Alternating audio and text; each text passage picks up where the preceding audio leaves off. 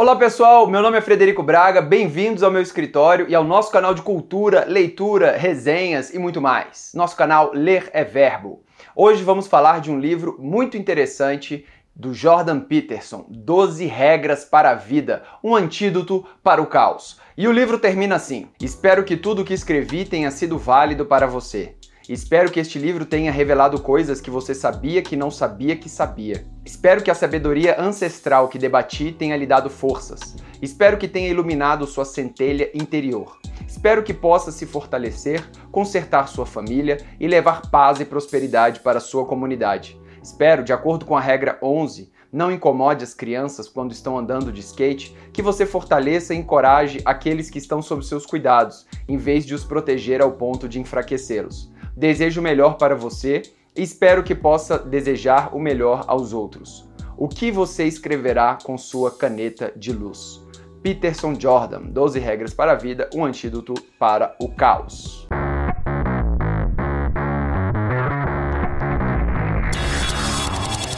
Muito bem, pessoal. Então hoje vamos falar sobre esse livro que é fantástico. É um livro sensacional do Jordan Peterson. Ele que é um psicólogo escreveu é, este livro por uma demanda, né? Ele começou a escrever na internet, criou um canal no YouTube e as pessoas perguntavam para ele é, o que era importante para poder viver, ele como psicólogo, né? E tem uma coisa muito interessante sobre psicólogo escrevendo que daqui a pouco a gente fala.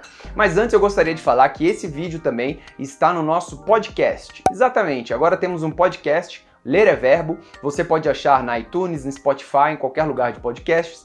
E para você que às vezes está no metrô, está dirigindo, está fazendo outras coisas, coloca o fone de ouvido e escuta exatamente este vídeo, beleza? Então agora vamos cair diretamente ao livro e se você não quiser perder nenhuma atualização, lembre-se de se inscrever no canal. Vamos lá. Bem, Jordan Peterson é um professor da Universidade de Toronto, no Canadá, e ele também é psicólogo clínico. Suas principais áreas de estudo são a psicologia da anormalidade, psicologia social e pessoal, e com principal interesse na crença ideológica das religiões. Bem, ultimamente ele se envolveu em algumas tretas na internet justamente por causa dessa discussão de gênero, preconceito, direita versus esquerda e essas coisas que estão dando maior bafafá hoje em dia. Mas daqui a pouco a gente chega lá e fala mais sobre essas tretas aí. Agora vamos falar do livro. O livro é um livro grande, grande que eu digo tem muitas palavras. Ele não é fácil de ser lido. Apesar do linguajar ser fácil, ele é muito denso. Cara,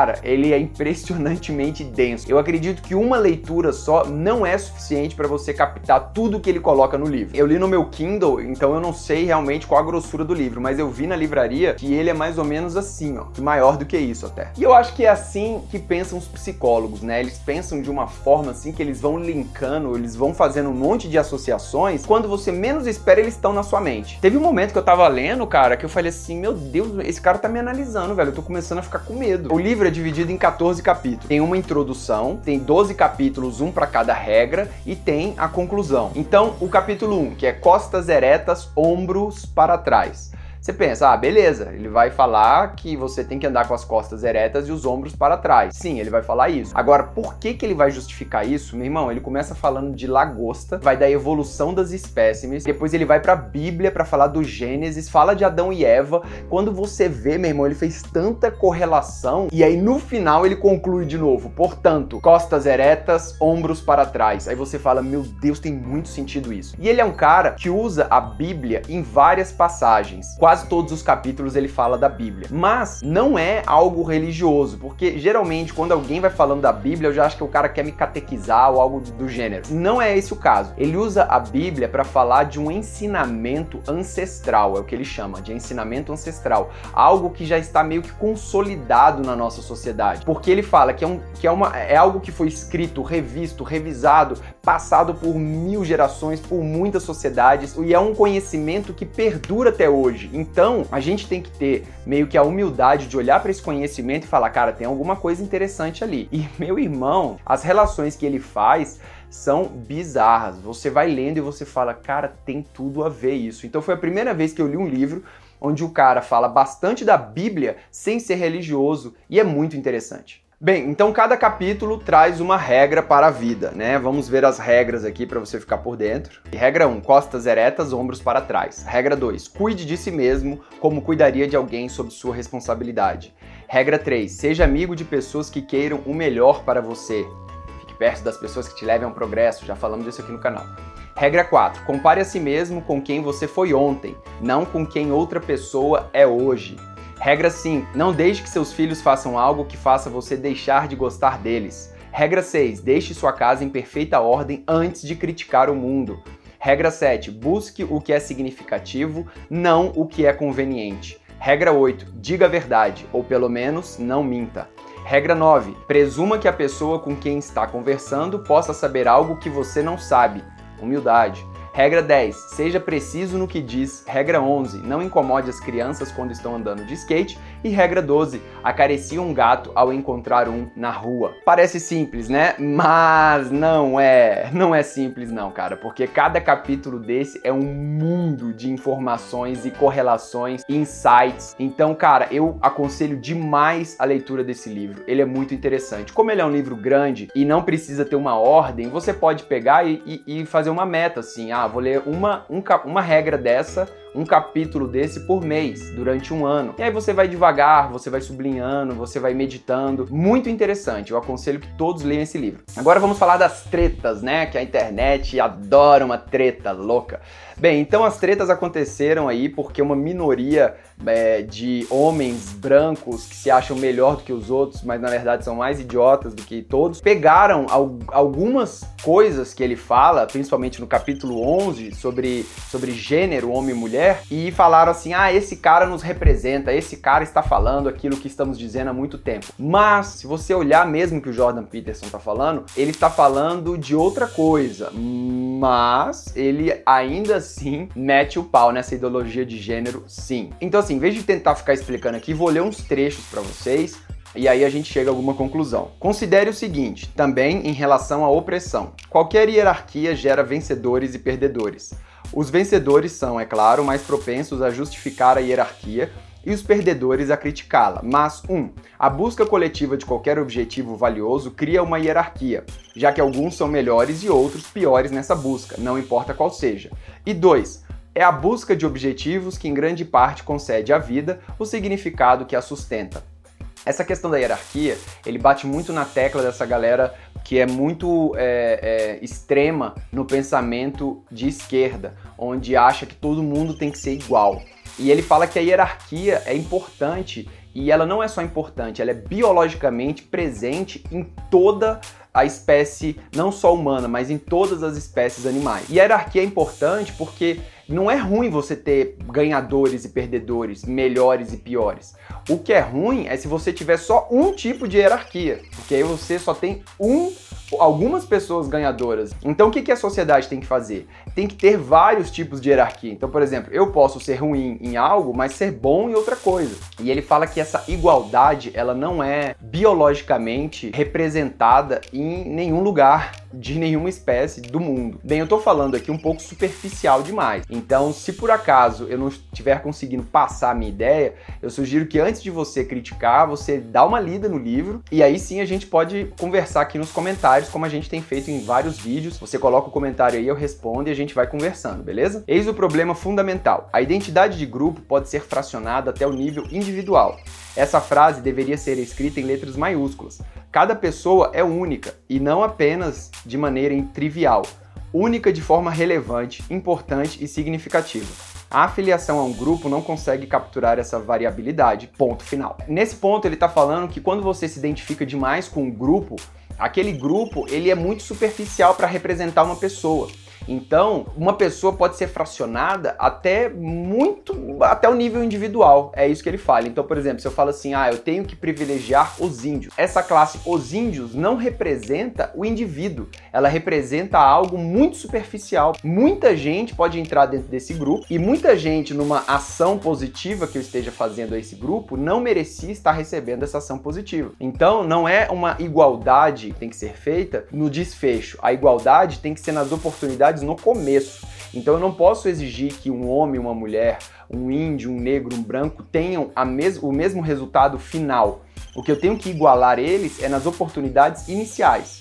Vamos continuar. Mas a escolha não tem lugar no cenário ideológico. Se homens e mulheres agissem voluntariamente para gerar resultados desiguais para cada gênero, essas mesmas escolhas precisariam ter sido determinadas por influência cultural. Em consequência, todos seriam vítimas de lavagem cerebral onde quer que existam diferenças de gênero. E o teórico crítico inflexível é moralmente obrigado a corrigi-las. Antes de comentar essa, vamos ler o último trecho aqui.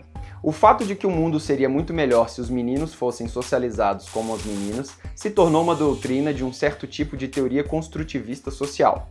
Aqueles que defendem essas teorias presumem, primeiro, que a agressividade é um comportamento aprendido e assim poderia simplesmente não ser ensinado, e segundo, usando um exemplo específico, que meninos deveriam ser socializados da forma que as meninas têm sido e deveriam ser estimulados a desenvolverem qualidades socialmente positivas, como delicadeza, sensibilidade emocional, cuidado e atenção, apreço pela estética e cooperação. Na opinião desses pensadores, a agressão somente será reduzida quando os adolescentes e jovens do sexo masculino adotarem os mesmos padrões de comportamento tradicionalmente incentivados para as mulheres. Muito bem, aqui que a gente chega no cerne da treta do Jordan Peterson, cara. Porque é, ele vai contra essa ideia de que meninos e meninas têm que ser educados como meninas. Ou seja, ele fala assim que para os homens não se, se tornarem tão agressivos, temos que culturalmente educá-los como as meninas. Aí é o seguinte, aí é tão complicada essa discussão, bicho, porque o que ele fala, assim, muito superficialmente, eu vou tentar explicar, o que ele fala é que biologicamente existe uma grande diferença entre homens e mulheres. É uma diferença física, onde, por exemplo, os hormônios que estão mais presentes no corpo masculino são diferentes do corpo feminino, o modo de pensar do homem é diferente do modo de pensar da mulher, a estrutura cerebral do homem é diferente da estrutura cerebral da mulher. Então, se você quer uma sociedade onde os homens, que os homens não sejam agressivos, é, você não tem que educar eles como meninas, você tem que educar eles como meninos, dando os valores certos. A educação tem que ser diferenciada. Aí, mas é muita gente fala, ah, mas e aqueles meninos que se veem como meninas? E a questão do, do transgênero? Bem, tudo isso são minorias dentro de uma grande maioria que a gente vive, que é homens e mulheres. E o que é importante, eu acho que, que o que ele está dizendo é que temos que respeitar as diferenças. É isso que temos que estar muito atentos não é tentar igualar as diferenças por uma crença do que é bom, mas sim respeitar as diferenças, fazer com que as oportunidades iniciais sejam iguais, mas que os desfechos finais sejam diferentes. Até porque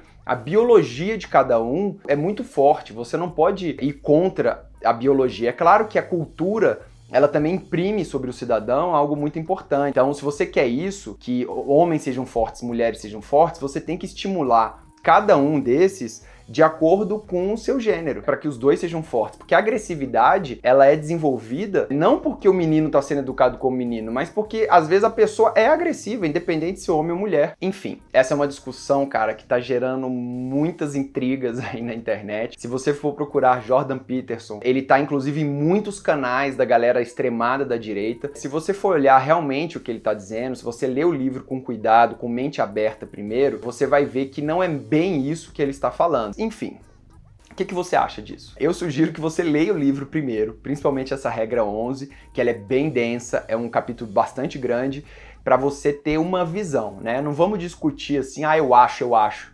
Em vez de falar eu acho, começa a falar eu penso. Eu penso isso, eu penso aquilo, mas realmente pensa alguma coisa, né? Não fica só achando. E dá uma lida no livro, que eu vou ter o maior prazer de discutir isso com você. Eu falando aqui, às vezes, para alguém que está assistindo o vídeo ou que está ouvindo o podcast, que não está acostumado com essa ideia, pode parecer um pouco sei lá o que pode parecer, velho. Eu sei que a gente tem que aprofundar nas ideias. Vamos deixar esse negócio de superficialidade, de ficar no raso, para outras pessoas. Aqui vamos dar uma aprofundada nas ideias que eu acho que vai fazer melhor, vai fazer mais bem para todos nós. Bem, eu gostaria de agradecer você que assistiu esse vídeo até aqui. É, nesse vídeo não vai ter sorteio de livro, porque eu não tenho livro para sortear, porque eu li no Kindle. Uma pena, tá bom? Mas sempre que eu tiver um livro à mão, ele vai ser sorteado aqui no canal. E se você curtiu, dá um joinha. E se você acha que alguém pode se beneficiar com essa ideia ou quer entrar na discussão, compartilhe o vídeo aí. Se quiser me seguir nas redes sociais, é @fredmuito lá no Instagram, beleza? Um abraço e até a próxima. Valeu!